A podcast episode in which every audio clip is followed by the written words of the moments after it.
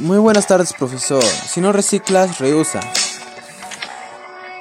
Mi propósito es, quiero que las personas entiendan el daño que le hace al planeta contaminando y daré alternativas de solución ante el problema de la contaminación del aire. Hola, les saluda Austin Anthony Vázquez Romero y estás escuchando la sintonía de la radio. En esta oportunidad trataremos acerca de la contaminación del aire. Conocerás todos sus efectos, consecuencias y causas. Ponte cómodo, que ya comenzamos. Debemos entender lo siguiente. La contaminación del aire es dañina para nuestra salud. Causas de la contaminación del aire. La quema de combustibles fósiles como el petróleo, carbón y gas. Uso excesivo de los coches, la pirotecnia, los cigarros y fábricas. Consecuencias de la contaminación del aire, deterioro de la salud, disminución de la producción de plantas. Siguiendo con mi tema. Lamentablemente estamos viviendo una situación muy difícil, ya que el COVID-19 está matando a muchas personas.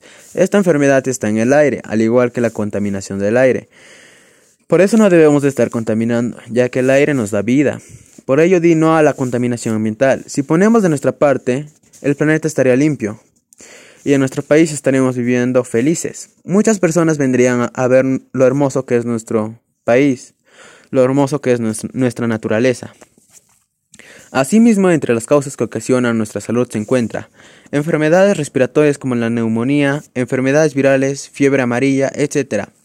La contaminación del aire ocasiona muchas cosas, por eso no debemos de estar contaminando el medio ambiente. Siguiendo con mi tema. Pero todo esto podemos frenarlo. Depende de nosotros entre las acciones que tenemos para mitigarlo son contrarrestar los efectos de la contaminación ambiental en la salud a partir de prácticas cotidianas de actividad física. Evita el aumento de peso. La actividad física previene la obesidad, previene enfermedades cardíacas, diabetes, evita su desarrollo y ayuda a los diabéticos a controlar los niveles de azúcar. Fortalece los músculos y huesos.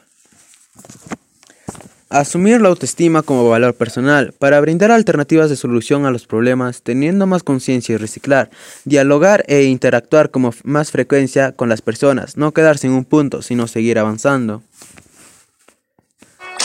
Con todo lo mencionado, estoy seguro que tú pondrás de tu parte para poder llegar a nuestra meta de un país sin contaminación. Finalmente te invito a reflexionar lo aprendido y ponerlas en práctica.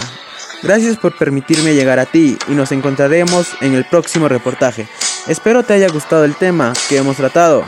Bye bye. Cuídense y un abrazo a la distancia. Muchas gracias.